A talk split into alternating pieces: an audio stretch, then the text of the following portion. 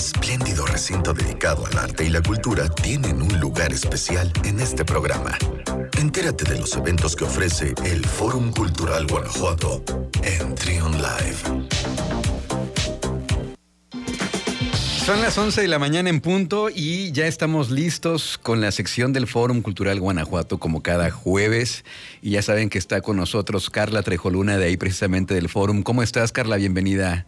Muchas gracias por el espacio, como siempre.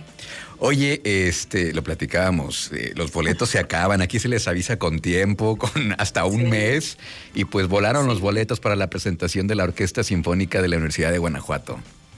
Así es, Luis, pues como tú bien lo has dicho, pues por eso estamos aquí cada jueves recordándoles para que se anticipen, pero bueno, es, es, entendible, este, lo importante es pues que nos escuchen y sobre todo que disfruten de la, de la oferta. Eh, brevemente decirles que sí, hoy 17 de febrero a las 8 tendré, tendrá el, el Teatro del Bicentenario un espléndido concierto con tres piezas maravillosas, cada una con una historia muy particular eh, estará la Orquesta Sinfónica de la Universidad con la dirección del maestro Roberto Beltrán Zavala.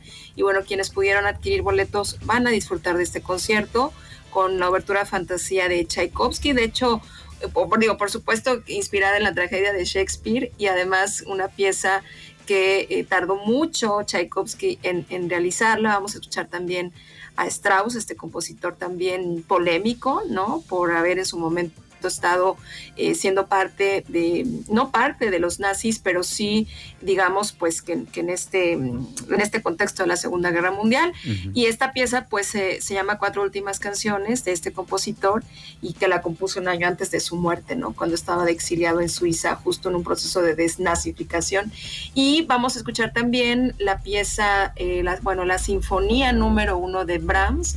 Eh, una obra pues extraordinaria. Pero bueno, más, hablar, más que hablar de, este concierto, informarles pues que sí se acaban los boletos, que es importante tomar nota y que nos acompañen.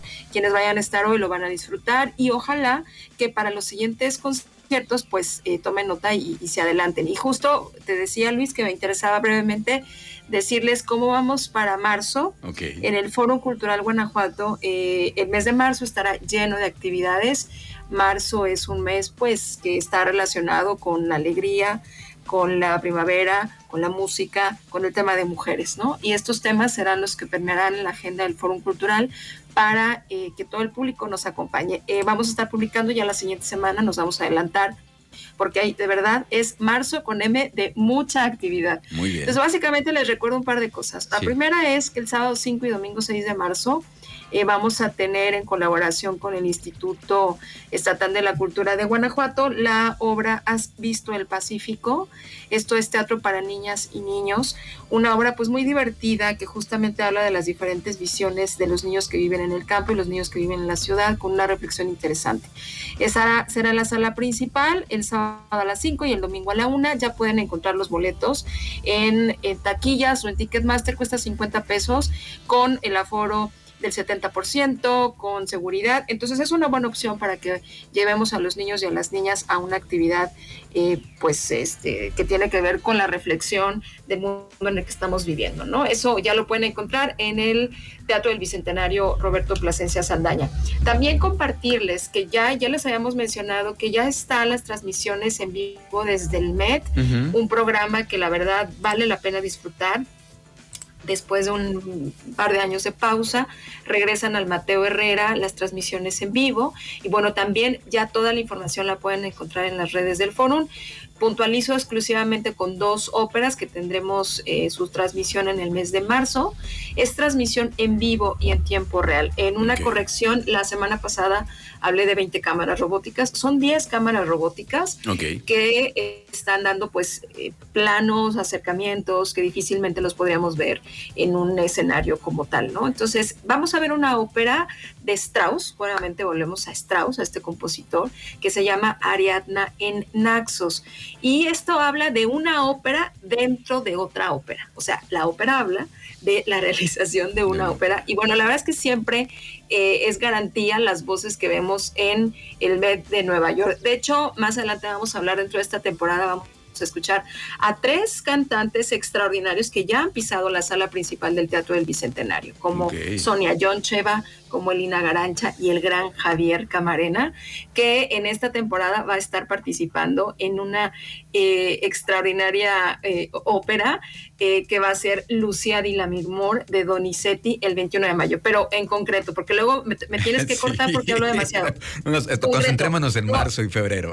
sí, sí, sí, no me sigo. 12 de marzo, Ariadne Naxos, 11.55 horas y cuesta 150 pesos. Una obra extraordinaria con Liz Davidson, una gran soprano. Y el 26 de marzo vamos a tener de Verdi, una obra maestra de Verdi, Don Carlos. Eh, esta, esta ópera la vamos a ver a las 9.55 horas.